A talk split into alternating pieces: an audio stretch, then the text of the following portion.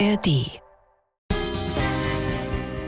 Ich hatte dann nebenbei schon das nächste kriminelle Business, sage ich mal, aufgebaut. Ich habe dann mein Ausbildungszeugnis gefälscht. Ich habe Zeugnisse gefälscht, Bewerbungsunterlagen, alles.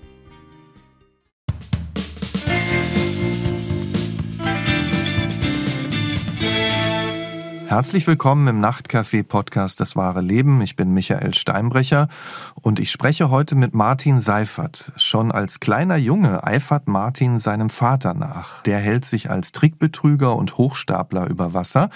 Und auch Martin baut sich ein Leben auf, das einem Luftschloss gleicht. Er fälscht, er betrügt und lügt, um sich seine Drogensucht zu finanzieren. Aber irgendwann fällt das Kartenhaus zusammen. Heute ist er 33 und erzählt uns aus diesen exzessiven Jahren. Ich freue mich auf das Gespräch mit ihm. Erstmal herzlich willkommen, Herr Seifert. Ja, vielen, vielen Dank. Danke für die Einladung. Ich freue mich, Sie kennenlernen zu können, Herr Seifert. Ich habe gerade Ihren Vater beschrieben, Trickbetrüger, Hochstapler. Er führte ein exzessives Leben mit viel Sex, mit Drogen. Aber wie würden Sie das mit eigenen Worten beschreiben? Wie ging's zu damals bei Ihnen zu Hause? Also als Kind hat man das nicht ganz so exzessiv, sage ich mal, mitbekommen. Das hat sich dann erst über die Jahre aufgebaut. Aber mhm. für mich war es halt ein toller Vater. Ähm, ähm, ich habe schon irgendwo stückweise immer Liebe gespürt, aber ich habe auch oft gemerkt, wo ist er denn jetzt? Jetzt ist er nicht da, mhm. obwohl ich ihn vielleicht gebraucht hätte. Und das hat sich dann halt so nach und nach ergeben, dass ich dann, desto älter ich wurde, also von acht Jahren bis ich sag mal 14 Jahre, aha, okay, so läuft das also, so ist er, so tickt er. Und dann fragt man sich natürlich, äh, hat er zwei mhm. Gesichter? Ne? Und wie würden Sie ihn so als Persönlichkeit beschreiben? War er eher introvertiert oder hat er gerne im Mittelpunkt gestanden? Ja, schon genau auf den Punkt getroffen. Also auf jeden Fall Mittelpunktmensch, mhm. Aufmerksamkeit, drum gebuhlt, sag ich mal aber musste er manchmal auch gar nicht. Also er war eigentlich ein attraktiver Mann, hat einen gewissen Stolz gehabt und gepflegt. Ja, er war auch gerade in Magdeburg, wo wir gelebt hatten, ich sag mal in seiner Umgebung, in seinem Umfeld sehr bekannt, sehr beliebt. So, so war er halt einfach. Mhm. Ne? Also er konnte auch viel gut mit Menschen schnacken. Ja, und Ihre Mutter, wie war die? Er ist schüchtern. Er ist schüchtern, mhm. aber ähm, jetzt nicht das komplette Gegenteil. mhm. Aber das kam dann auch mehr und mehr dann. Ne? Also die war am Anfang sehr schüchtern und dann aber auch nicht mehr. Dann hat sie sich auch durchgesetzt. Die beiden haben sich ja getrennt, als sie zehn waren. Bei wem sind sie dann weiter aufgewachsen nach der Trennung? Dann erstmal bei meinem Vater. Das war immer ein Hin und Her. 14 Tage hier, 14 Tage da. Dann hatte meine Mutter ähm, einen neuen Mann kennengelernt mein, ja, kann man sagen, damaliger Stiefpapa. Und ähm, das gefiel mein Vater überhaupt nicht. Der war auch sehr eifersüchtig und hatte mich so ein bisschen als Trumpf auch ausgespielt, hatte ich den Eindruck, heute, damals noch nicht. Und hat mir dann halt auch gleich Sachen erzählt über diesen Menschen. Es war ein Italiener, mhm. mein Stiefvater, italienischer Herkunft und hat mir halt erzählt, Italiener vergewaltigen Kinder, schlagen Kinder. Und da hatte ich halt fürchterliche Angst. Ja, ich habe das geglaubt, was mein Vater mir gesagt hat. Mhm. Also man kann sagen, er hat mich manipuliert, um natürlich das Sorgerecht zu bekommen. Ne? Also er hatte mir gesagt, du Martin, pass auf, du kannst bei mir bleiben, aber dafür müssen wir etwas tun vor Gericht. Das haben wir dann auch getan. Also ich musste dann Sachen sagen wie, bei Mama im Kühlschrank gibt's nichts zu essen, das ist ständig leer. Ähm, ich fühle mich nicht geliebt, ich fühle mich mhm. nicht geborgen. Naja, und dann wurde auch direkt entschieden, dass ich bei meinem Vater bleibe. War für ihre Mutter bestimmt auch keine leichte Zeit, ne? Aber sie, ne? Aber sie, ja. sie waren dann bei ihrem Vater und hatte der denn, weil Sie sagen, Ihre Mutter hatte ja jemanden kennengelernt, hatte er denn eine feste Partnerin, nachdem Ihre Eltern sich getrennt haben? feste Partnerinnen, würde ich sagen. Okay. Ähm, ja, also was heißt fest? Selbst das Wort können wir streichen. Mhm. Er hatte Partnerinnen, so das hin und wieder, also eigentlich immer im Wechseln. Ne? Ähm, heute die, morgen die übermorgen die nächste. Das war auch alles schon sehr, sehr komplex, wie er das Ganze gestaltet hat. Ich kann mich noch sehr gut dran erinnern. Da hatte er gerade Gesellschaft abends und ich war schon im Bett und ähm, wollte zur Ruhe kommen und dann hat es bei mir am Fenster geklopft und da war dann halt die Liebschaft von vorgestern, sage ich mal, mhm. und ähm, hat gesagt, Martin, mach auf, ich bin's. und ähm, dann bin ich zu meinem Vater rüber und habe gedacht, wir haben Probleme. Mhm. Ähm, und ja, und das war halt alles sehr viel, gerade für mich auch als Kind. Ich habe das irgendwo verstanden, weil er mir das immer so erklärt hat, dass ich das verstehe, dass ich da nicht irgendwie das hinterfrage, sondern das wäre alles normal. Ne? Und, ähm, aber, aber heute weiß ich halt, dass es nicht so war. Ja, wenn Sie dann sich erinnern, es gingen also Frauen aus und ein. Drogen haben für Ihren Vater ja auch eine Rolle gespielt. Äh, Sie sagten, mhm. dass Frauen aus und eingingen, das hat er Ihnen irgendwie erklärt. Das war für Sie dann auch Normalität. Haben Sie mhm. auch mal mitbekommen, dass er Drogen, Alkohol, all das konsumiert hat? Also Alkohol, klar, der hat wirklich viel getrunken. Jetzt nicht so, dass er nicht mehr konnte, auf dem Boden lag oder sonst irgendwas, aber es war für mhm. ihn halt ein ganz normales Erfrischungsgetränk. Mhm. Äh, Gerade auch abends oder am Wochenenden hat er mich auch gerne mal mit in die Kneipe genommen. Tatsächlich war ich sogar auch gerne da, weil da waren ja auch Menschen, die haben sich mit mir beschäftigt. Mhm. Ob es das damals beim Tyson-Boxkampf gegen Holyfield war oder... Mhm. Ähm, das abgebissene ja, Ohr. Mhm. Genau, ja. kann ich mich noch sehr gut daran erinnern. Ja. Oder das Viertelfinal ausscheiden, Deutschland gegen Kroatien, war ich mhm. auch in der Kneipe mit mit ja. ihm. Drogen, ja, ich bin mir ziemlich sicher, dass da was war. Ich habe da so ein paar Sachen immer mal gedeutet und gesehen, auch mit seiner Nase. Ähm, der hatte auch mal Schnupfen auch immer, äh, mhm. klang verschnupft. Ich hatte ihn auch einmal bei irgendwas erwischt. Ähm, da hat er auch ganz schnell die Schublade zugemacht und sich an der mhm. Nase gewischt. Und also ich bin mir eigentlich schon ziemlich sicher, dass das Kokain war. Ähm, er war auch völlig aufgedreht immer. Ne? Er war auch komischerweise immer fit, immer fit nach so vielen exzessiven Alkoholpartys oder auch diese Orgien und und und. Ich meine, das muss ein Menschen ja irgendwann mal zu schaffen mhm. machen, aber er war immer pünktlich auf der Arbeit, mhm. war immer fokussiert, hatte immer eine Idee, war immer abenteuerlustig, wollte immer was machen. Aber Heute wenn, erscheint mir das als sehr äh, schwierig zu gestalten. Ja, wenn, wenn Sie das so auch aus heutiger Sicht sagen, ne? Sie machen da ja auch so den Unterschied, das habe ich damals erlebt, so sehe ich das heute. Und Sie mhm. haben gerade ja auch von Orgien gesprochen, würden Sie schon sagen, dass Sie ja als Kind auch einiges gesehen und erlebt haben, was nicht gerade kindgerecht war? ja klar, auf jeden Fall. Also ich bin mehrmals ins Schlafzimmer reingekommen und da waren, also einmal waren sogar zwei Frauen da. Mhm. ja, wortlos rausgegangen, ne? Ähm, ja. Papa hat mir nur ein Handzeichen gegeben, ohne, also er hat jetzt nicht gebrüllt oder sonst mhm. irgendwas. Oder gesagt, hey, komm doch rein. Sondern es das war auch noch nur, besser gewesen. Ja, logisch. Ja. Aber es war einfach nur ein smoothes Handzeichen. Mhm. Ähm, das war meine Aufgabe, okay, ähm, gute Nacht, ähm, heute mal ohne gute Nachtgeschichte oder Kussi auf dem mhm. Fange. Mhm. Ähm, Papa hatte zu tun. Ist es richtig, dass er Ihnen auch das Stehlen beigebracht hat? Ja, genau. In Magdeburg gab es damals äh, so eine Art Wochenendmarkt, Flohmarkt kann man vielleicht fast sagen, so, mhm. so ein Mix kann man sagen. Mhm. Und ähm, ich stand damals als Kind total auf diese Happy Hippo Figuren aus den mhm. Ü-Eiern. Ne? Und ähm, die waren dann auch irgendwann rar, weil jeder die haben wollte und die waren dann auch schnell auf den Flohmärkten angesammelt und da wurden die richtig vertickt. Ich sag mal, fünf Mark das Stück vielleicht oder zwei Mark, das ja, ist viel Geld. Ne? Viel Geld, ja. Genau, ja, mhm. absolut. Und ich wollte den einen oder anderen dann gerne mal haben als Kind, klar wenn man sowas sammelt. Mein Vater dachte zu mir, na, dann geh doch schon mal vor, ich handle mal einen guten Preis aus. Mhm. Ich bin vorgegangen, ein paar Schritte, drehe mich um und auf einmal war er weg. Und ähm, ich fühlte mich auf einmal von jetzt auf gleich verloren, weil ich nicht wusste, wo war mein Vater. Und auf einmal erschreckte er mich von hinten lächelnd, lachend und zauberte äh, mir diesen Happy Hippo äh, hinters Ohr herbei und ich war mir ziemlich sicher, hä, so schnell konnte er gar nicht zahlen oder auch verhandeln, mhm. weil da war eine Wahnsinnsschlange. Und ich habe eigentlich sofort begriffen, was da los war. Und ja. er hat, glaube ich, auch begriffen, dass ich begriffen habe, was da los war. Dementsprechend hat er mir auch einfach nur zugezwinkert und hat gesagt, so macht man das. Ne, das ist ah. völlig in Ordnung. Für mich war das dann auch in Ordnung. Ich meine, wenn man jetzt davon ausgeht, dass er sie ja schon mal manipuliert hatte, als es um diese Verhandlungen ging, war das natürlich, wenn er sie gewinnen wollte, auch mit ihm gemeinsam Dinge anzugehen, gemeinsam zu stehlen, der beste Einstieg, wenn man so will. Ne? Gerade mit den Figuren, die ihn am meisten bedeutet haben. Ne? Absolut. Also für mich war das damals einfach auch ein Spiel. Ja. Ich konnte noch nicht richtig differenzieren, was ist gut, was ist böse, was ist schlecht. Das hat mir bis dato keiner richtig so gezeigt und beigebracht. Dafür war ich zu klein. Mhm. Natürlich konnte man den groben Ansatz schon spüren. Also ich wusste schon, lügen sollte ich nicht und klauen sollte ich nicht. Aber für mich war das dann kein Clown, weil er mir gesagt hatte, das ist völlig in Ordnung. Was haben Sie denn außer Happy Hippo Figuren dann noch gestohlen? Ja, dann ging es eigentlich eher so auch um Klamotten. Er hatte selber mal immer ein paar Säcke mit nach Hause gebracht und mir immer erstmal erzählt, die sind vom Laster gefallen und er hat sich dann da bedient. Dann letztendlich waren wir mal bei Oma und Opa in der Garage und er hatte auch wieder Säcke mitgebracht. Da waren damals noch diese Piepser dran. Und diese Piepser, früher war das wohl noch nicht so ausgeklügelt, das System. Und ähm, das waren so Fake-Piepser. Also mhm. die haben gar nicht gepiepst, sondern die waren einfach zu teuer für die Läden. Aber die konnten sich das gerade noch leisten, Attrappen daran zu bauen. Und die hatte dann quasi jemand, ein Kumpel, ich weiß jetzt nicht mehr wer genau, aber der hatte die dann aufgeknackt mit einer speziellen Zange. Und ich hatte halt immer gefragt, wo kommen die her, was machen die hier, was wollen wir damit? Und da hat er mich irgendwann mitgenommen und hat mir dann auch gesagt, du, ich habe halt einfach jetzt gerade nicht so viel Geld, aber ich werde das irgendwann zurückzahlen. Der hat sich einfach immer Geschichten ausgedacht, die ich selber irgendwie gar nicht begriffen und verstanden mhm. habe. Die konnte ich einfach nur abnicken. Und dementsprechend sind wir dann in irgendein Einkaufscenter rein, hat gesagt, du gehst jetzt mal vor mit einem Einkaufswagen, du bist, mhm. du bist ein Kind, mhm. ähm, da wird nichts passieren. Wir packen da mal ein paar Sachen rein, du suchst dir auch was Schönes aus, Adidas, Nike, Puma etc. Ein paar Hosen, Pullover, T-Shirts, auch ein paar Rucksäcke.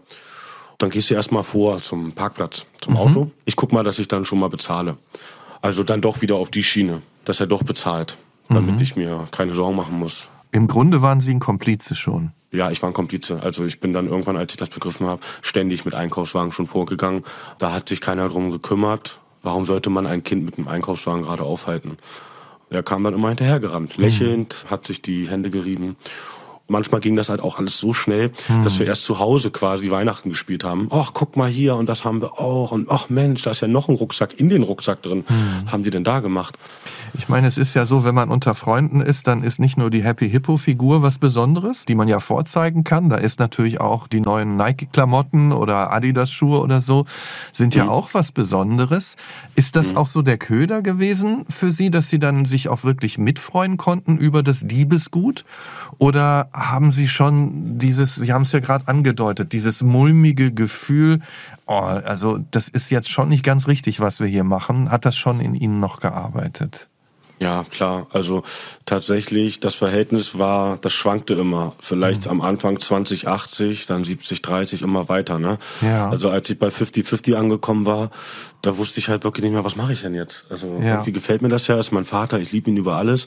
Er tut auch alles für mich, er hat sich ja auch um mich gekümmert. Klar gab es da gewisse Sachen, die einfach nicht hergehörten. Aber ich konnte auch nicht sagen, nee, ich, ich will das nicht mehr, ich will zu Mama. Das war einfach diese starke Ambivalenz zwischen, lässt du dich jetzt schlagen oder bleibst du jetzt hier mhm. und gehst vielleicht in den Knast. Und was ist dann passiert, als Sie aufgewacht sind? Ich hatte in den gelben Seiten die Adresse nach meiner Mama gesucht, weil ich wusste, wo sie arbeitet. Mhm. Das war damals das City Carré in Magdeburg. Und da hat sie in einem Eiscafé gearbeitet. Das war das Eiscafé, was ihren Lebensgefährten dann gehörte.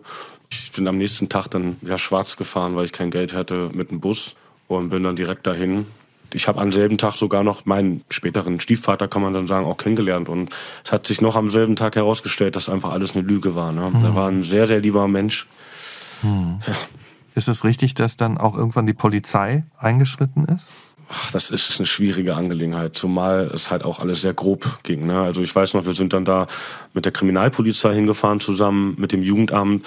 Die standen alle schon vor der Tür, also so richtig wie in einem Film, mhm. haben die Tür eingetreten. Mein Vater war nicht da und durch ein Fenster hatte die Kriminalpolizei dann noch meinen Vater gesehen, wie er gerade die ganzen Klamotten in den Müllcontainer entsorgt hatte. Und der wollte auch gerade flüchten und dann haben sie ihn festgehalten und das habe ich halt alles mitgesehen. Das war halt sehr unschön. Ne? Dass das alles andere als okay war, was Ihr Vater gemacht hat, glaube ich, da müssen wir nicht drüber reden. Aber hatten Sie trotzdem schlechtes Gewissen Ihrem Vater gegenüber?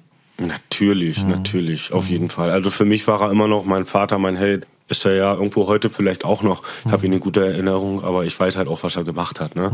Es gab ja dann auch eine Gerichtsverhandlung. Mussten Sie da auch mhm. aussagen dann? Ja, klar. Das war für mich auch das Schwierigste überhaupt. Mein Vater links von mir neben zu sitzen, weint in Handschellen und ich äh, vorab mit einem riesen Ordner, der fast platzte, wo einfach nur Bilder drin waren von Klamotten über die Monate, die geklaut waren und immer wieder geklaut, nicht geklaut, geklaut, mhm. nicht geklaut. War ich dabei, war ich nicht dabei. Habe ich gesehen, habe ich nicht gesehen. Ich meine, wie Sie sagen, es war Ihr Vater. Ne? Sie haben ihn geliebt mhm. und auf der anderen Seite war da diese andere Seite. Sie sitzen auch noch vor Gericht. Also ich kann mir nur vorstellen, dass sie das auch super aufgewühlt hat als Kind. Ihr mhm. Vater ist ja dann ins Gefängnis gekommen. Ich gehe davon aus, Sie waren dann wieder ganz bei Ihrer Mutter und ja. Ihrem Stiefvater, Ihrem Stiefdaddy. Äh, haben Sie Ihren Vater denn dann im Gefängnis besucht? Gab es da gab's keinen Kontakt mehr? Ja, das letzte Mal war dann kurz vor meinem 17. Geburtstag da hatte er mich nochmal angerufen, beziehungsweise meine Mutter angerufen. Meine Mutter hat dann auch mal die eingewilligt, dass ich mit ihm sprechen kann. Und das war auch ein kurzes, aber auch sehr freundliches Gespräch. Er hatte mir dann auch gesagt, dass er jetzt draußen ist und ähm, ob wir uns dann nochmal treffen möchten. oder ob wir so lange warten wollen, bis ich 18 bin, dass es dann vielleicht auch für meine Mutter auch okay ist. Meine Mutter hat es auch eingewilligt und wir wollten uns dann eigentlich auch zeitnah treffen. Mhm. Ich habe mich auch sehr, sehr darüber gefreut, weil ich halt auch endlos viele Fragen hatte. Und ja, ich habe mich einfach dann sehr gefreut auf das Treffen. Sie haben ja gesagt, Sie haben ihn immer geliebt. Sie wollten ihm auch eine zweite Chance geben. Klar, auf jeden Fall. Dazu ist es aber nicht gekommen. Dazu ist es nicht gekommen. Wie haben Sie erfahren, dass Ihr Vater verstorben ist? Ja, wir waren im Eiscafé. Ich habe damals schon mitgearbeitet, mitgeholfen. Morgens war meine Mutter halt einfach sehr komisch drauf, sehr schlecht drauf. Und irgendwann gegen Mittag ist sie dann tatsächlich in Tränen ausgebrochen. Ähm, ich habe gefragt, was los ist. Und sie sagte, arbeite bitte weiter. Ich erzähle dir das heute Abend. Alles in Ordnung. Ja, und abends am Esstisch beim Abendbrot sagte sie dann, dein Vater ist, ist nicht mehr am Leben. Hm. Ja, und das war für mich, also es ist heute noch, wenn ich darüber spreche, ähm, hm. immer noch sehr merkwürdig, sehr merkwürdig nachzuvollziehen. Es wurde auch ähm, in der kurzen Zeit dann danach nicht wirklich, also ich wurde nicht wirklich aufgeklärt, was ist da eigentlich passiert. Kam immer später in Häppchenweise. Okay, und was haben Sie dann erfahren? Ist es richtig, dass auch die Legende rumging, Ihr Vater habe als Trickbetrüger diesen Tod nur inszeniert? Es gab auch keine richtige Sterbeurkunde. Also meine Mutter hat wohl nie was bekommen. Mir wurde erzählt, er war in Beutenhagen auf dem Volleyballturnier, wo er jedes Jahr immer ist. Und es hieß dann, äh, er war vor Ort, hatte abends Kopfschmerzen, hat sich ins Zelt gelegt, ist eingeschlafen und morgens nicht mehr aufgewacht. Mhm. Das war dann der Tod. Und auch als ich dann Jahre später bei meiner Oma, also die Mutter meines Vaters, zu Besuch nochmal war. Und ich stand vorm Grab und irgendwer sagte dann zu mir, ich glaube mein Onkel war's. Ja, gut, das Grab ist ja leer, ne? Irgendwann kam dann ein anderer Onkel, also ich glaube sein Cousin war das, ne? Mhm. So, der kam auf mich zu und sagte, also ich muss dir jetzt noch was sagen. Dein Vater wollte ja immer nach Kanada auswandern. Und der hatte auch eine Freundin, die hat ihn auch immer im Gefängnis besucht. Und die hatten auch alles geplant. Er hatte auch schon einen Job da. Und die hatten eine Wohnung. Es war alles schon geregelt. Mhm. Die wollten eigentlich losmachen. Ich glaube, deswegen wollte dein Vater mit dir nochmal reden. Er wollte sich von dir verabschieden. Und zudem hatte dein Vater sehr viele Schulden der hatte viele Kredithaie auf dem Hals und, und, und. Und das weiß ich auch. Ich habe damals ein Erbe bekommen, das ich ausschlagen sollte mhm. oder annehmen sollte, je nachdem. Und das waren über 1,8 Millionen Euro Schulden. Also da ging mir dann irgendwo doch ein Licht auf. Wenn Sie all das zusammengezählt haben, wenn jemand stirbt, dann mhm. ist ja gerade eine Trauerfeier da und, und all das, dass man auch Abschied nimmt. Das ist mhm. ja auch ein Teil der Trauer. Heißt das, sie ja. konnten gar nicht richtig abschließen, wenn es diese Legenden gibt, diese ganzen Dinge, die, die ihnen einfach so ein diffuses Bild vermittelt haben? Konnten sie da abschließen? Konnten sie trauern so richtig damals? Nee, also ich musste ja trauern mhm. und ich konnte nicht abschließen und dann bin ich halt natürlich an dem Punkt gekommen, wo ich eigentlich nicht hin wollte. Ich konnte halt letztendlich ja das unterdrücken und das war dann halt der Startschuss mit meinem Drogenmissbrauch oder mit meinem Drogenkonsum und mit meiner Sucht. Also, ja, ähm, also abschließen konnte ich nicht. Ich, ich konnte es nicht begreifen. Also das war ein Hin und Her. Da hat noch was in Ihnen gearbeitet, vielleicht eine Wut, keine Ahnung, auf sich, auf andere. Wie haben Sie denn, wenn Sie sagen, das war der Startschuss zu den Drogen, wie haben Sie den Weg dorthin gefunden? Es war in, in also in der Ausbildung. Mhm. In der mhm. Ausbildung habe ich angefangen damit. Da waren dann so auch die ersten Menschen, die auch mal hin und wieder öfter Alkohol konsumiert haben am Wochenende und halt auch mal einen Joint geraucht haben. Und da habe ich mich eingeklinkt. Mhm. Ähm, ich war auch irgendwann so der Mensch, ich brauchte Aufmerksamkeit, ich war gerne im Mittelpunkt. Und deswegen habe ich da auch jeden Mist mitgemacht, um mhm. das dann zu bekommen. Um vielleicht auch das nachzuholen, was mir damals in der Kindheit gefehlt hatte. Im Mittelpunkt Im haben Mittelpunkt. Sie gesagt. Das genau. Äh, wie ja. Ihr Vater. Mein Vater stand ja immer im Mittelpunkt. Ne? Ja. Ich war ja letztendlich immer so dahinter. Mhm. Aber ich fand es halt toll zu sehen, wie mein Vater im Mittelpunkt stand. Also wenn die Kneipe voll war und mein Vater war mittendrin in der Kneipe und hat auf einem Arm oder auf zwei Fingern Liegestütze gemacht und im Mund einen kurzen mhm. und hat den dann dabei runtergezogen ähm, und er wurde angefeuert. Es sind halt so dumme Spielchen, ne? Mhm. aber ich fand das grandios. Ich war auch mittendrin und hab geklatscht und hab mhm. Papa gerufen. Das wollte ich dann irgendwo, glaube ich, unbewusst auch. Jetzt wollten Sie das sein, dieser mhm. Mittelpunkt. Und Drogen, da fängt es irgendwo an, da geht's weiter. Was für Drogen haben Sie dann mit der Zeit alles konsumiert?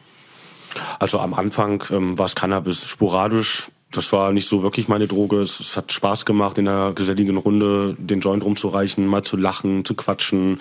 Das Essen war lecker, die Musik ertönte noch besser. Aber es hat mich auch müde gemacht und träge und ich habe gemerkt, ich schaff's auch gar nicht mehr zur Arbeit. Und irgendwann in der Diskothek wurde ich dann angesprochen oder mir wurde eine Linie angeboten, Kokain. Mhm. Und da war ich neugierig, weil da stand eine Person vor mir, die sehr attraktiv war, die mir nicht den Anschein gemacht hat, dass man davon abstürzen könnte. Und das hat mir so ein bisschen die Angst genommen und dementsprechend habe ich das ausprobiert. Und ja, das hat gewirkt und gezündet wie die wunderschönste Rakete, die man je am Himmel gesehen hat, weil diese Party war einfach grandios. Wäre auch ohne Kokain grandios gewesen, aber so blieb es mir halt leider in Erinnerung. Hm. Und das war dann für mich relativ schnell jedes Wochenende auch dann mein Elixier. Alkohol war immer weniger. Ich hatte eigentlich fast nur noch ein, zwei Bier am Abend getrunken, desto mehr aber Kokain konsumiert, weil ich merkte, ich konnte mich mit den Menschen noch besser unterhalten, noch lebhafter. Ich hatte jedenfalls das Gefühl, dass ich immer im Mittelpunkt stand, ich vielleicht die ein oder anderen Menschen noch mehr begeistern konnte beim Tanzen, beim Quatschen oder bei der Arbeit habe ich es auch gemerkt. Ich habe morgens meinen Rest vorgefunden und ich war so kaputt von den Abend vorher. Und ich dachte, ach komm, ne, jedes Mal, wenn du abends vorher was siehst und dann bist du total schnell da. Und da habe ich morgens um halb sechs diese Linie gezogen, diese Restlinie. Und ich konnte zur Arbeit gehen. Und ich konnte nicht nur zur Arbeit gehen, ich war auf dem nächsten Level. Ich war richtig, also, ich, mir, hat Spaß, mir hat Spaß gemacht das, auf der Arbeit. Das heißt, das heißt, äh, am Anfang war es mal auf einer Party, dann war es das Wochenende und irgendwann war es fast an jedem Morgen, um irgendwie auch fit und gut durch den Tag zu kommen. Jetzt, genau. wenn, wenn man das zusammenzählt und weiß, Kokain ist eine teure Droge, dann muss man sagen, da müssen Sie unheimlich viel Geld aufgetrieben haben. Wie haben Sie das finanziert? am Anfang, also ich hatte meine Beziehungen und ich hatte auch Kumpels und Kollegen und ich muss zugeben, am Anfang war es so, dass ich den einen oder anderen vielleicht mal doch beschissen habe oder übers Ohr gehauen habe. Das hat mir auch wirklich wehgetan, denn das Gewissen war irgendwo noch da, aber mhm. es wurde schon von der Sucht überschattet und das hatte ich nicht mehr unter Kontrolle. Also vielleicht habe ich den einen oder anderen mal doch aus dem Portemonnaie was rausgezogen. Irgendwann konnte ich das dann aber doch nicht mehr und ich wollte einen Weg wählen, wo ich mich nicht so erwischt fühlte. Dementsprechend hatte ich versucht, mich mal zu bewerben für etwas anderes. Ich war ja Industriemechaniker und da wurde ich halt nicht wirklich so gut bezahlt. Ich kannte halt auch Kollegen im Freundeskreis, die hatten schon eine Position im Management oder waren Ingenieure oder sonst was. Und mhm. da wollte ich halt auch gerne mitspielen und ich wusste halt, die verdienen gutes Geld. Und ich saß eines Abends da und habe überlegt, was machst du jetzt, was machst du jetzt? Und ich weiß noch, zu dieser Zeit, glaube ich zumindest, dass es zu dieser Zeit war, kam der Film Catch Me If You Can raus. Mhm. Mit Leonardo DiCaprio mhm. und Tom Hanks. Ja, ja ich erinnere und, mich gut. Ähm, mhm. Genau, und der hat diese Checks immer so gefälscht und hat einfach gefälscht und gefälscht. Und ich bin dann den Laptop mal durchgegangen, weil ich wollte mein Zeugnis irgendwie so ein bisschen mal verändern. Und da gab es dieses Programm, das gibt's heute noch, Paint. Und damit konnte man das super machen. Man konnte ranzoomen, man konnte Zahlen austauschen, kopieren, einfügen, man konnte ein bisschen radieren, man konnte sogar eine Berufsbezeichnung ändern und und und. Na und Deo hat alles angefangen. Ich habe dann mein Ausbildungszeugnis gefälscht, ich habe Zeugnisse gefälscht, Bewerbungsunterlagen, alles komplett. Aber ich stelle mir vor, also da sind Sie also sehr filigran rangegangen mit ja. dieser Software. Aber ja. ich stelle mir jetzt vor, irgendwann gibt es ja ein Vorstellungsgespräch. Also Sie mhm, schicken die genau. Unterlagen genau. hin, das stimmt schon mal alles nicht, ja. zumindest das allermeiste nicht. Aber genau. was ist denn bei dem Vorstellungsgespräch? Ich meine, da müssen Sie ja kompetent wirken. Ja, ich habe mich vorbereitet, auf jeden Fall. Das mhm. wusste ich. Am Anfang hatte ich auch sehr, sehr, also ich habe mich so gefreut. Ich denke, wow, ich wurde angenommen. Mhm. Ich werde zum eingeladen. Und dann habe ich natürlich gedacht, ja, scheiße, was machst du denn jetzt? Ähm, hast dich jetzt beworben? Beworben als QM-Manager im Bereich Anlagenbau. Und da werden ja gewisse Voraussetzungen angefragt und dementsprechend habe ich mich vorbereitet. Ich habe bei Google einfach eingegeben, was macht so ein Mensch? Mhm. Habe mir dann Notizen auf meiner Handfläche gemacht, kurz und bündig und habe mir aber auch, weil ich das so mit Interesse dann auch verfolgt habe, das mir auch gut einprägen können. Und ich habe dann auch gesehen, okay, für diese Position wird die und die Softwarekenntnis benötigt. Dann habe ich nochmal gegoogelt nach dieser Softwarekenntnis und habe herausgefunden, da gibt es noch bessere Software, die man benutzen könnte. Und die habe ich mir auch aufgeschrieben. Und beim Vorstellungsgespräch war es dann so, als ich abgefragt wurde, ja, wir haben gesehen, die haben auch diese Kenntnisse. Und dann habe ich gesagt, na natürlich, ich habe sogar auch noch die und die Kenntnisse. Also wenn Sie mhm. mich ins Boot holen, dann haben Sie vielleicht noch einen besseren Mehrwert, als wenn Sie jemand anderes mit reinnehmen. Mhm. Denn ich kann Ihnen das und das auch noch bieten. Und ich weiß auch, wo wir das herbekommen und wie wir das bewerkstelligen können. Okay. Im Endeffekt habe ich eine Linie vorher gezogen und habe die ja. Leute unter den Tisch gequatscht. Ja, jetzt gehen wir noch einen Schritt weiter. Also Sie haben die, die Bewerbung fingiert, Sie, Sie haben mhm. die Leute unter den Tisch gequatscht bei diesen Vorstellungsgesprächen. Aber wenn Sie dann angestellt werden, dann müssen Sie ja liefern. Also dann ist dann, ja irgendwann der Alltag Alltag da. Und dann? Also haben Sie weiter nur gequatscht oder was ist denn dann gewesen? Genau, also ich habe gequatscht, ich habe versucht natürlich das aufzuholen, im Internet nachgelesen, gelernt darüber, Tutorials ausprobiert und und und. Aber das war mir dann irgendwann zu viel, weil ich hatte ja dann letztendlich schon zwei Jobs, ne? Einmal mhm. zu Hause und einmal aktiv auf der Arbeit. Nein, also mir ging es erstmal nur darum, so lange wie möglich da zu bleiben und mich dann schon auf den nächsten Bewerbungsprozess vorzubereiten. Ah. Das war so die Zwickmühle und der also bittere Beigeschmack. Quasi quasi einmal das Gehalt schon mal abgezogen haben. Genau. Ja, und richtig, dann, bevor ja. es richtig ausfliegt, schon woanders wieder dastehen mit einem schicken Anzug wahrscheinlich und die nächste Managementposition abgreifen. Unfassbar. Genau, ich habe mir auch das mhm. Zeugnis mitgeben lassen. Also wenn ja. ich dann mal drei Monate bei der Firma war und es hat nicht geklappt, man hat sich dann doch im Guten verabschiedet. Manchmal habe ich tatsächlich auch selber gekündigt, damit ich dann auch ein, sauberes Zeugnis bekomme. Mhm. Und das Zeugnis habe ich dann im Endeffekt auch noch mal kurz abgeändert. Da stand dann drin, dass ich da fünf Jahre war mhm. statt drei Monate, mhm. so dass ich beim nächsten Bewerbungsprozess noch mal bessere Chancen habe. Aber so dieser Gedanke, ich meine, dazu gehört ja eine gewisse Kreativität, jetzt mal positiv gesehen, natürlich auch eine gewisse Unverfrorenheit, aber dass Sie mal überlegt haben, auf legalem Weg vielleicht dahin zu kommen?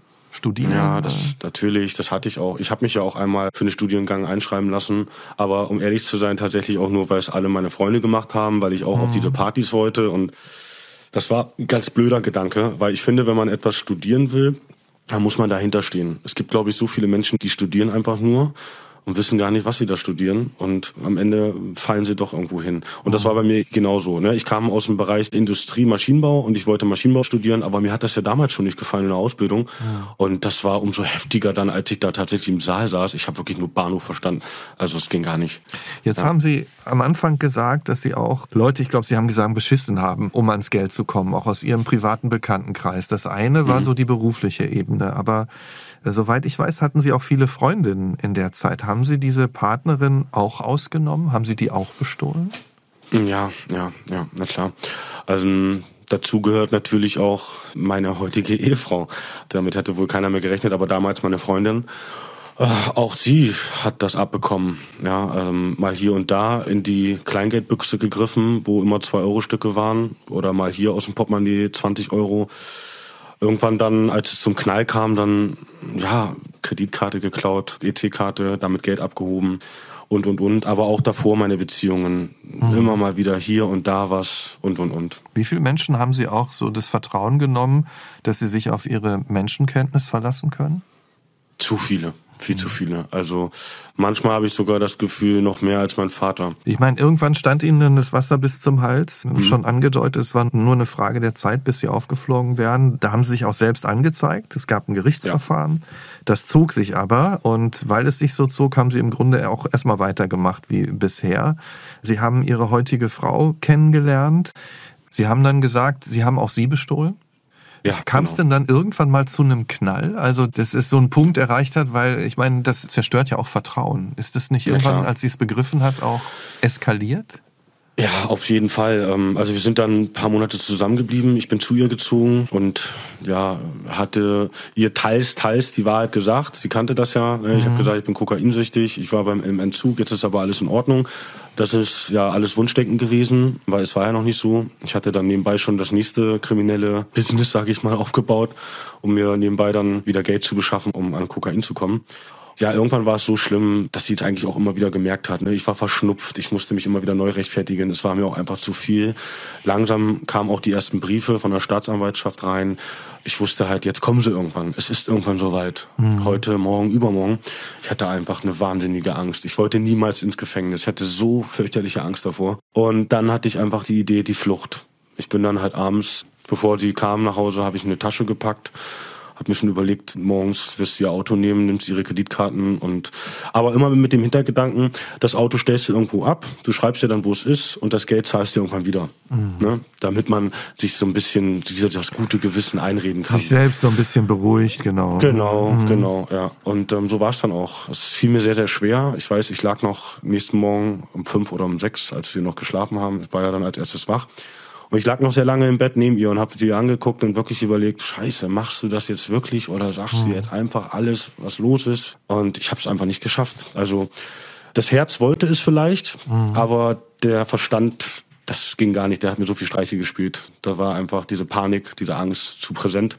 Mhm. Dementsprechend bin ich aufgestanden, habe mir die Tasche geschnappt, Auto, Kreditkarten, habe meinen Dealer angerufen in Bremen, habe gesagt, er soll mir nochmal für 300 Euro was vorbeibringen und von Bremen aus bin ich dann nach Magdeburg aus einem wirren Grund. Ich dachte tatsächlich, jetzt verabschiedest du dich einfach mal von deinem Vater. Du stellst dich vor ein Grab, auch wenn es leer ist, aber für dich, jetzt war es einfach. Für mich ist er mhm. gestorben.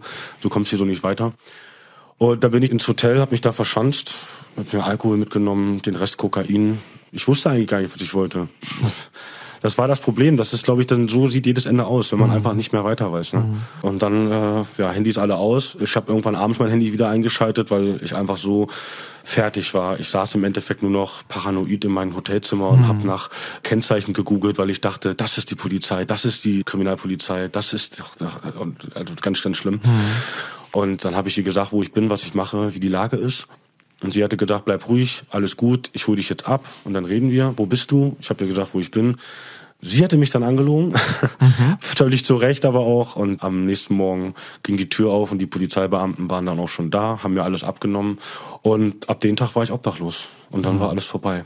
Mhm. Waren Sie da auch am Boden? Ja, das war das Ende. Da war nichts mehr zu holen. Ich musste ja selber dann auch von Magdeburg wieder nach Oldenburg oder Bremen letztendlich zurück, schwarz gefahren. Ich weiß noch, der Schaffner kam, ich habe gleich gesagt, ja, ich habe nichts, geben Sie mir gleich das Ticket. Ging nicht anders, tut mir leid. Mhm. Okay, hat er gesagt. Und dann bin ich nach Oldenburg zu meiner Freundin, heutige Ehefrau. Und die war aber nicht da. Ich habe sie versucht anzurufen, ging nicht ran. Ich schrieb ihr und sie schrieb nur, such dir Hilfe, ich mhm. bin raus. Naja, und dann habe ich auch das Bier weggestellt, und habe den Rest Kokain in irgendeinen nächsten Busch geschmissen und habe dann 112 gewählt, weil ich war dann bereit. Und dann kam der Krankenwagen. Hm. Ja, ich habe mich dann vor einem Krankenhaus eine Nacht. War ja auch wirklich körperlich einfach ziemlich fertig. Also die Nase war komplett zu, hat auch ab und zu geblutet. Ich habe keinen Ton mehr rausgekriegt, ich war heiser. Mein Herz war ständig am Pochern. Ich habe geschwitzt ohne Ende. Ich hatte kalte Temperatur. Naja, und am nächsten Tag nach dem Krankenhausaufenthalt war ich dann wieder im Entzug ein paar Tage später kam dann meine Freundin, Ehefrau, und sagte zu mir, du, ich bin schwanger. Oh, wow. Mhm. Jo, mhm. jo. Und dann äh, war für mich, das war so für mich der zweite Wendepunkt. Mhm. Was hat das ausgelöst? Äh, boah, viel. Ich wollte ja. nie Kinder haben, um ehrlich zu sein, weil ich mhm. wusste, ich bin nicht in der Lage dafür. Und dann hat es aber komplett was anderes ausgelöst. Dann war es eher so eine Aufgabe, eine Herausforderung, zu sagen, du schaffst das, du wirst Vater. Und dann wollte ich doch Vater werden. Und ich wollte ein besserer Vater werden. Ein besserer Vater. Auch weil Sie sich erinnert haben an den Jungen, der Sie früher waren? Und all das, mhm, was genau. Ihnen damals mit Ihrem Vater nicht gut getan hat? Genau. Diese ganzen Erfahrungen habe ich mir dann als positiv angenommen und gesagt, so, du wirst das dann letztendlich deinen Kindern anders beibringen. Klauen ist nicht richtig, Lügen ist nicht richtig, manipulieren ist nicht richtig. Überzeugung ist was anderes. Mhm. Und Liebe und Geborgenheit das muss man auf eine ganz, ganz andere Weise erfahren. Und naja, ich habe mir dann meinen Plan gemacht. Ne? Mhm. Und ich war auf jeden Fall dann bereit und motiviert, höchst motiviert. Aber es sollte nicht dazu kommen. Ja, ein paar Tage später oder ja, ein paar Tage später hat sie dann das Kind verloren. Mhm. Sie war auch sehr traurig mhm. und ich war traurig und ich weiß noch, ich war gerade unterwegs, vielleicht fünf, sechs Kilometer weit entfernt. Ich war mhm. gerade draußen aus der Entzugsklinik und hatte überlegt, was machst du jetzt? Ich wollte eigentlich eine Therapie machen dann und wollte auch mein Leben wieder in den Griff kriegen, mhm. Wohnung, Job und und und alles auf legale Weise natürlich. Mhm. Ich bin dann, als sie mir das geschrieben hat, zu ihr gerannt, gesprintet, weil ich genau wusste, jetzt oder nie. Und dann bin ich auch direkt bei ihr gewesen, habe sie in den Arm genommen, dann haben wir uns ausgesprochen und sie hat mir ein Ultimatum gestellt. Sie hat mir quasi dann auch schon die zweite Chance angeboten und ich habe sie dann auch angenommen und das war dann halt auch sehr schwierig, die Zeit für sie. Wir haben jeden Tag Drogentest gemacht musste ich pinkeln. Das war auch völlig in Ordnung. Das war auch mit meinem Vorschlag, weil es ging nicht anders. Ich meine, Sie waren, Sie waren ja überzeugt von diesem neuen Weg, ne? Aber mhm, trotzdem mhm, genau. ist es ja der, der Weg allein daraus ist trotzdem nicht leicht. Musste sie Ihnen irgendwann auch eine dritte Chance geben? Ja, klar. Ja? Also auch in der Therapie hat man mir schon gesagt, ähm, Kokain ist eine der gefährlichsten Drogen und hat auch die höchste Rückfallquote, weil sie so viel Macht über einen hat. Ich hatte dann auch einen Rückfall. Ne? Mhm. Er ist relativ spät, aber den hatte ich nun mal, aber Gott sei Dank ein guter, wenn man so sagen kann, Rückfall, weil es ein sehr reflektierter Rückfall war. Ich wusste ganz genau, hier ist nichts mehr zu holen. Ich hatte, als der Rückfall war, diese Droge konsumiert. Normalerweise ist es so, dass man dann wirklich erstmal 20, 30 Minuten cool drauf ist, Spaß mhm. hat, freulich, erfreulich mhm. ist, euphorisiert und, und, und. Das war da nicht so. Ich war sofort im letzten Stadium. Ich war sofort mhm. beim paranoiden Stadium. Ich hatte Angst. Ich war völlig fertig, confused, alles. Mhm. Und das hat mir gezeigt, es wird nie wieder so sein, wie es mal war. Es war mal eine Partydroge, aber diese Party ist jetzt einfach zu Ende. Die Party du bist über 30, mhm. genau, und du willst doch was ganz anderes. Du hast dich mhm. gefreut, als deine Freundin kam und hat gesagt, sie ist schwanger. Mhm. Und das war ja dann auch der Punkt, wo wir für uns für entschlossen haben. Ne? Wir haben geheiratet, mhm. meine Frau war wieder schwanger, wir haben eine Tochter bekommen. Wow. Mhm. Jetzt einen Sohnemann. Mhm. Und sind Sie der Vater, der Sie sein wollen? Ja, ich denke schon. Mhm. Ich gebe mir Mühe. Ich weiß, worauf es ankommt, sagen wir es mal so. Und dieses Ganze, was war, ich meine, nur um das nochmal zu kapieren, Sie haben ja auch eine Strafe bekommen ne, für all das, mhm. was da lag. Was war das für eine Strafe? Mussten Sie ins, ins Gefängnis oder, oder sind Sie da? Nee, nee? Mhm. musste ich nicht. Wir gingen eigentlich schon davon aus. Ich hatte einen sehr guten Anwalt es kam ja dann auch immer nach und nach was. Ne? Also ich hatte vieles selbst ähm, angezeigt und zu Gericht gebracht, aber es kam, es war auch einfach zu viel irgendwann. Ich, ich wusste ja gar nicht mehr, scheiße, was hast du denn da alles noch gemacht? Und das kam und kam und kam. Und wir hatten das dann auch alles erstmal gesammelt. Ich hatte den Vorteil, ich hatte mich selber dann natürlich auch darauf plädiert. Ich bin suchtkrank. Es ist eine Suchterkrankung, mhm. anerkannt. Ich war in zwei Entzugskliniken. Ich war dann in einer ambulanten Therapie. All das konnten wir dem Gericht vorlegen. Und das Gericht hatte es mir wohl auch schon hoch angerechnet, dass ich während der Therapie schon in der Präventionsarbeit mit mhm. tätig war. Ich fand das irgendwie sehr interessant, weil ich mhm. das als Win-Win-Situation sah. Ich musste sprechen, ich musste reden, mhm. ich musste Tag für Tag mit irgendwelchen Menschen darüber reden. Wir haben ja auch einen, Verein, gedacht, einen Verein gegründet ne, zur Sucht- und Drogenprävention, ja. gehen in Schulen. Ne? Genau, richtig, genau. Und das habe ich mir zur Aufgabe gemacht, weil ich immer danach gesucht habe. Ich hatte nie wirklich Aufgaben und Ziele und das ist eine tolle Aufgabe, ein tolles Ziel. Macht auch Spaß. Auf jeden Fall, um darauf zurückzukommen, mhm. das Gericht fand es toll und hat gesagt, das macht keinen Sinn, wenn wir Herrn Seifern jetzt ins Gefängnis stecken. Das könnte ein Mehrwert eigentlich eher sein, aber irgendwo muss eine Strafe her. Die Strafe sah dann so aus, drei Jahre Freiheitsstrafe auf Bewährung und Therapie musste beendet werden, was ich so auch vorhatte, ganz klar, aber mhm. es waren die Auflagen. Ja, und das war dann letztendlich das Ende vom Lied. Welche Alltagssituationen genießen Sie heute auch? Och, also um ehrlich zu sein, also bei meiner Tochter ist es so, sie ist halt ein Mami-Kind, völlig in Ordnung, ja, ähm, völlig ja. okay, aber wenn sie dann mal zu mir kommen, wenn ich sie dann mal ins Bett bringen kann oder mhm. darf, das ist einfach, das, das ist ein Gefühl, selbst wenn ich davon rede, kriege ich eine Gänsehaut. Ja, weil es ist meine Tochter, mein Kind, ähm, meine Familie und die sieht irgendwann zu mir auf. Das ist halt etwas Schönes. Ich kann ihr was beibringen, was zeigen. Ich, wir haben einen Schwimmkurs letztens gemacht das ist nur unser Ding. Mhm. Da greift Mami nicht mit ein. Das ist nur unser Ding. Ja. Und es macht so viel Spaß. Also es macht so viel Spaß. Ähm, ich bin im Endeffekt da eine ganze Stunde nur am Lächeln. Mhm, ach, also da, ja. da, strahlt man nur Freude aus. Ne? Mhm. Es gibt da keinen schlechten Moment in diesem Moment. Und das ist ganz, ganz toll. Und das habe ich jetzt auch mit meinem Sohnemann. Der ist anscheinend ein Papi-Kind. Der lässt sich äh, sehr gut von mir ins Bett bringen. Macht ja. ganz, ganz toll. Der ist immer am Lächeln, der Kleine. Der wird jetzt sechs Monate und macht sich sehr prächtig, sehr gut. Mhm. Läuft alles so, wie das laufen sollte und muss. Und ja, auch mit meiner Mutter auch ähm, das Zusammenspiel. Ne? Mhm. Wir kommen uns auch immer näher und näher. Wir sind jetzt so weit, dass sie bald zu uns zieht nächstes Jahr und dass okay. wir dann halt alle unter einem Dach leben. Oh, das wow. ist eigentlich das, was ich mir früher immer gewünscht habe und ja. anscheinend tritt das jetzt alles bald ein. Vielen Dank für Ihre Offenheit und Sie haben ja wirklich so deutlich gemacht, dass die Familie für sie so wichtig ist. Deshalb wünsche ich Ihnen da alles Gute mit Ihrer Familie, Ihren Kindern, Ihrer Frau, Ihrer Mutter, dass es für Sie gut weitergeht. Vielen Dank, Herr Seifert. Vielen Dank auch. Dankeschön. Ja. Und vielen Dank auch an Sie fürs Zuhören. Wenn Ihnen dieser Podcast gefällt, dann abonnieren Sie ihn gerne, reden Sie mit Ihren Freundinnen und Freunden darüber und empfehlen Sie ihn auch gerne weiter. Bis bald hier im Nachtcafé Podcast Das wahre Leben. Ich bin Michael Steinbrecher. Wir hören uns.